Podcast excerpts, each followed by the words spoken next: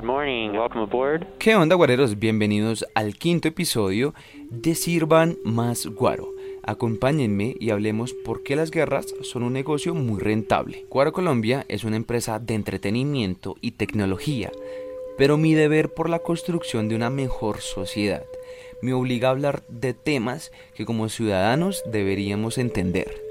Estaba leyendo artículos y se mencionaba el uso de violencia como principal vehículo publicitario. El dolor de los demás es el tema de interés para conseguir mayor audiencia. Hablar del progreso de un país se resume en una nota de pocos minutos al terminar la transmisión televisiva o radial. Obviamente, luego enterarnos de los chismes de las figuras públicas. Noticias de alto interés, dicen los medios de comunicación. Carol G se cayó de unas escaleras. James con otro escándalo. Y literal, las redes tristemente explotan. Así como mencionaba Natalia Lafourcade, nada es verdad. La burbuja del sistema incompetente que somos obligados a pertenecer se cae día a día. Los medios de comunicación al cabo de los tiempos han sido manipulados por las grandes corporaciones o como les decimos de cariño en este podcast, el insignificante 1%. La democratización o la accesibilidad de la tecnología permitió mostrar cómo algunos de aquel sector utilizan al pueblo para llenar más sus bolsillos. En simples palabras, vivimos en un sistema estafa donde el dinero efectivo es impreso sin regulación alguna y termina beneficiando nuevamente a ese 1%. En el 2020 y en el país de las oportunidades, o sea, Estados Unidos, se imprimió el 22% del total de dólares en circulación y sin contar el del 2021. ¿Y esto qué nos afecta? Mayor circulación de dinero, mayor consumo. En pocas palabras, inflación. La inflación solamente beneficia a los grandes empresarios y banqueros. Nosotros los ciudadanos y pequeños empresarios tenemos que pagar los sobrecostos, tomando en cuenta que el salario no alcanza para tener una calidad de vida digna. Un sistema diseñado para que los ricos se hagan más ricos y nosotros la mano de obra sirviéndoles. Somos esclavos y me gusta siempre dar como ejemplo el camino de la rata búsquelo en Google, se lo dejo como tarea. La inflación puede ser controlada, como dijo algún miembro de la Fed hace algunos meses. Es una decisión que les puede costar literal 5 minutos. Pero ¿por qué no hacen algo?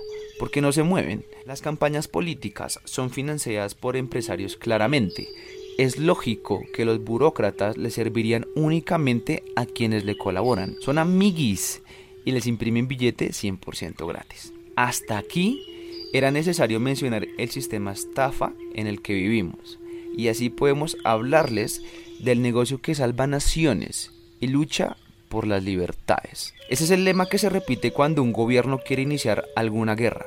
Como lo mencioné en el título de este podcast, la rentabilidad de la violencia. Este podcast fue grabado el 22 de febrero y los indicadores mencionan que la inflación es peor que la crisis del 80 Estamos en una época muy difícil y me refiero al 99% de la población porque el 1% le está llegando más dinerito a sus bolsillos. Las guerras son optadas como método de salvación cuando la economía está en crisis. Un claro ejemplo, el autoatentado del septiembre 11 como excusa para empezar una guerra. En el 2008 se venía una depresión económica a nivel global y Estados Unidos necesitaba salvarla. Iniciaron una guerra y fue una manera de evitar una nueva crisis. Mataron a sus ciudadanos por intereses políticos y económicos. ¿Merecen respeto los burócratas? No. En Latinoamérica es igual.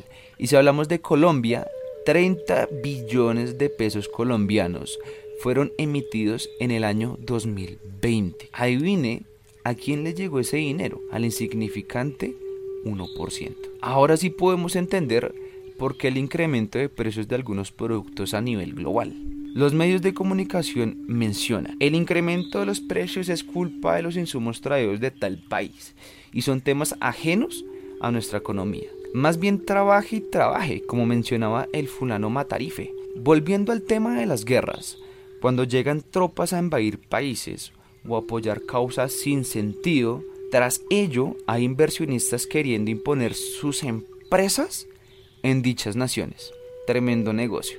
Afortunadamente, nosotros, el 99%, que siempre es manipulado con el fin de exprimirnos hasta el último centavo y destruir nuestras culturas, estamos logrando cerrar la inequidad. No les voy a mencionar burócratas, pero sí ingenieros, artistas y algunas tecnologías que permiten dar avances sin precedentes. Por ejemplo, el paro nacional que se le salió de las manos al gobierno de Colombia en redes sociales y optó por censurar algunas de ellas, jóvenes mostrándole al mundo las injusticias del gobierno. La violencia siempre ha sido un instrumento de persuasión para poder salvarse ellos y ampliar la brecha económica. Mi vida como ingeniero me permitió entender que empresas de tecnología podían paralizar gobiernos porque las masas o comunidades digitales